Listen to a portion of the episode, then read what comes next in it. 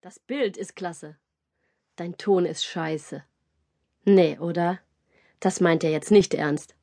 Ich bin schon seit fünf Tagen unterwegs. Das ganze Filmmaterial für die Tonne?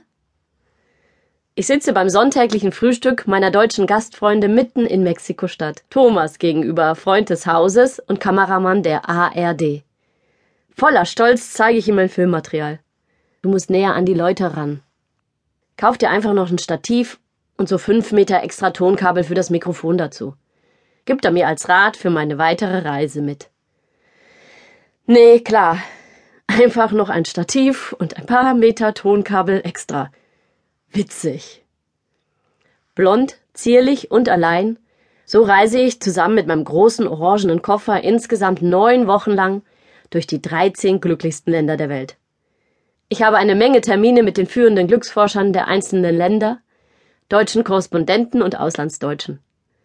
Ja, und ich interviewe jeden Menschen, der mir in diesen Glücksländern von morgens früh bis abends spät sonst noch so vor die Linse läuft. Die One-Woman-Show die ich hier abziehe, droht jedoch langsam aus dem Ruder zu laufen.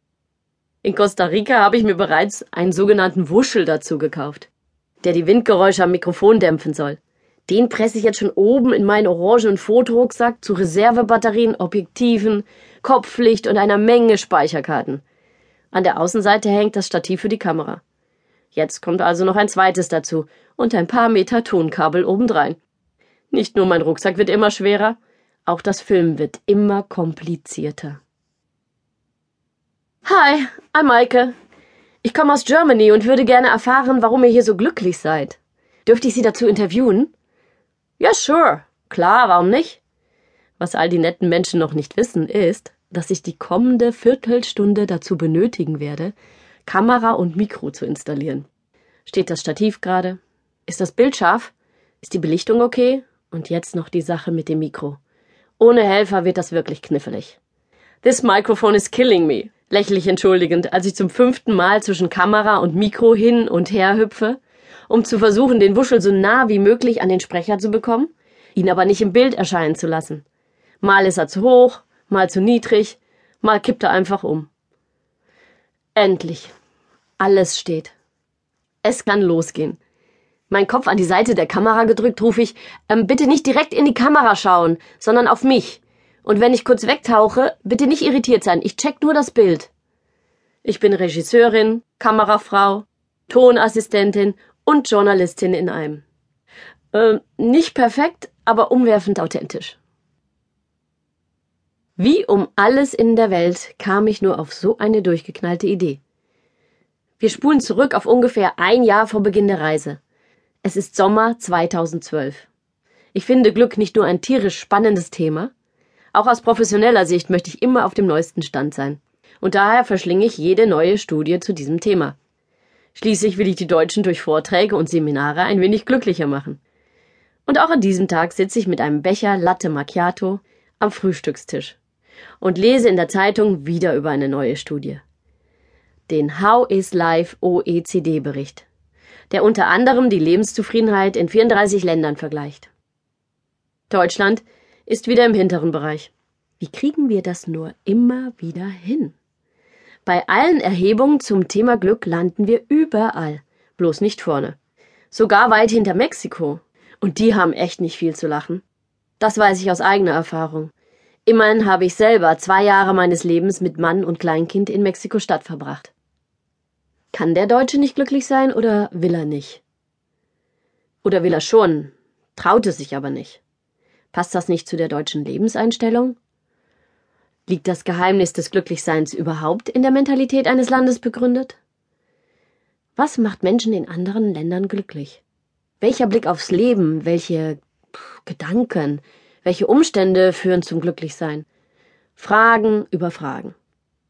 Ich bin ein neugieriger Mensch und Kulturunterschiede fand ich schon immer sehr aufregend.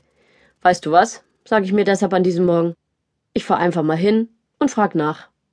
Gesagt, getan. Am Dienstag, den 2. Juli 2013, fast ein Jahr später geht es los. Um 9.12 Uhr besteige ich den Flieger am Münchner Flughafen mit dem Ziel San Jose in Costa Rica, dem glücklichsten Land der Welt. Es wird die erste Station auf dem Weg durch die 13 glücklichsten Länder dieser Erde sein. Ein Weg, der mich bis an die andere Seite der Erde führen wird. Dänemark, Island, Schweiz, Finnland, Mexiko, Norwegen, Kanada, Panama, Schweden, Australien, Kolumbien und Luxemburg. So die Reihenfolge des Rankings, der ich folge. In den Koffer habe ich nebst Kameraausrüstung mein heldenhaftes Ziel gepackt. Den Deutschen das Glück dieser Länder ein wenig näher zu bringen. Ja, ob in Form eines Buches oder Films, das weiß ich noch nicht. Da ich aber schon mal da bin, filme ich einfach alles in Fernsehqualität mit. Sicher ist sicher. So einfach, wie ich mir das vorgestellt habe, ist es dann aber leider doch nicht. Der Übergang vom Smartphone zu professionellem Filmequipment gestaltet sich etwas holprig. Als der ARD-Kameraspezialist Thomas meinen leicht verzweifelten Blick sieht, lächelt er mich ermutigend an. Du machst das schon. Was soll ich sagen? Ich mache es tatsächlich. Installiere unter relaxten Smalltalk meine Kamera am Strand von Sydney, hüpfe im stürmischen Island an die zehnmal zwischen Kamera und Mikro hin und her, sichere spät abends in einem zweifelhaften Restaurant in Panama-Stadt meine Dateien. Die Schätze, welche die Bewohner der Glücksländer mir auf meine Fragen hin anvertrauen, geben mir die nötige Energie. Würden Sie sich im Allgemeinen als eine glückliche Person beschreiben? Ähm, was macht Sie glücklich? Was ist das Wichtigste in Ihrem Leben? Wie lautet Ihr größter Wunsch? Hm, warum denken Sie, dass Ihr Land so gut abschneidet? Wie würden Sie die Seele der Bewohner Ihres Landes beschreiben? Welchen Rat würden Sie uns Deutschen geben? Wie sehen Sie Ihre Zukunft? Positiv? Negativ? Und warum? Wo würden Sie sich als Person auf einer Glücksskala von 0 für sehr unglücklich bis 10 superglücklich einschätzen? Ich ziehe also los und hoffe, mit einer prall gefüllten Tasche an unterschiedlichen Glückstipps aus allen Ländern nach Hause zu kommen. Aber es kommt anders. Die Länder sind sich größtenteils einig in dem, was sie glücklich macht. Und so füllt sich meine Tasche langsam mit nur einigen gleichen Glücksbringern. Egal, ob in tropischer Hitze oder karger Kälte, mit nordischer Zurückhaltung oder lateinamerikanischem Überschwang. Was das Glück bedingt, scheint viel universeller zu sein, als ich erwartet hatte. Folge deinem Herzen, höre ich in Australien, in Island, aber auch in Norwegen, Schweden, Dänemark, Schweiz, Kanada.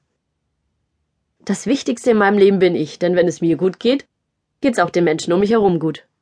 Das höre ich in Mexiko, in Schweden, in der Schweiz, in Dänemark, Kolumbien, Luxemburg, Island und Panama. Das Wichtigste in meinem Leben ist meine Familie. Ja, das haben sie alle gesagt. Glücksbringer scheint kulturübergreifend zu gelten. So sehr sich